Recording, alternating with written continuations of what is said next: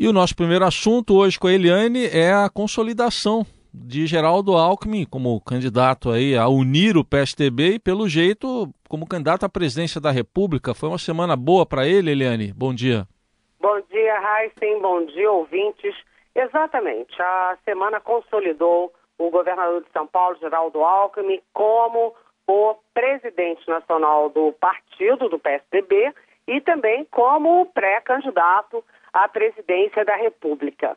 Ele foi tirando um a um os obstáculos. Por exemplo, o prefeito de São Paulo, João Dória, e agora o Luciano Huck, é o, a celebridade que poderia se inscrever no PPS e ter apoio aí de uma boa fatia do PSDB.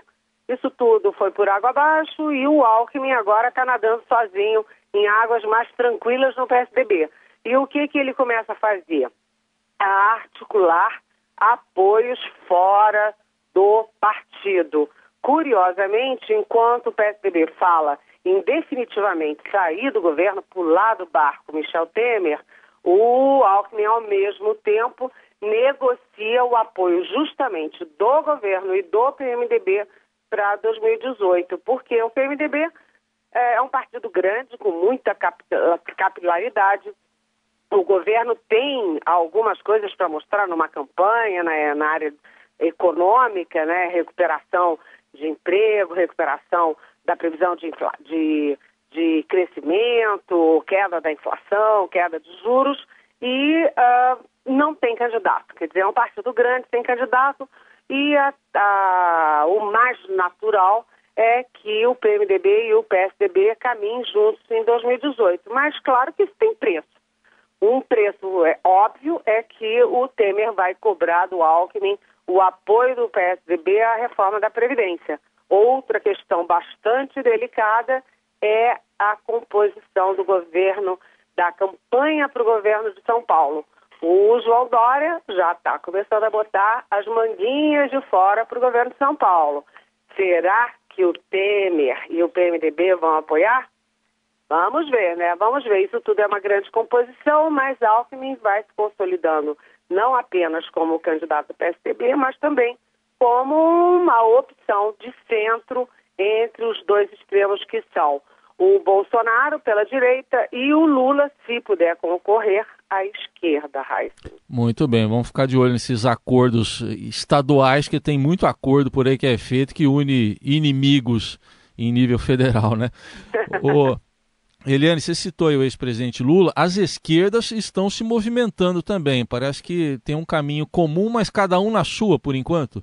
Exatamente, né? Vários partidos de esquerda já se reuniram para discutir discursos comuns, programas comuns na eleição, mas cada um num palanque, porque eles querem discutir propostas comuns, mas os partidos estão rachando aí, cada um querendo ter os seus candidatos.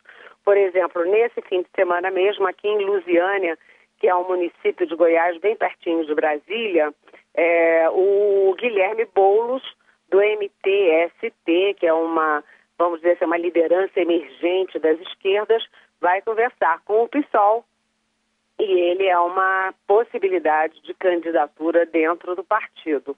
Ele é, é bem emergente, né, nas esquerdas, como eu disse, o PSOL sempre lança candidatos e aí é uma opção.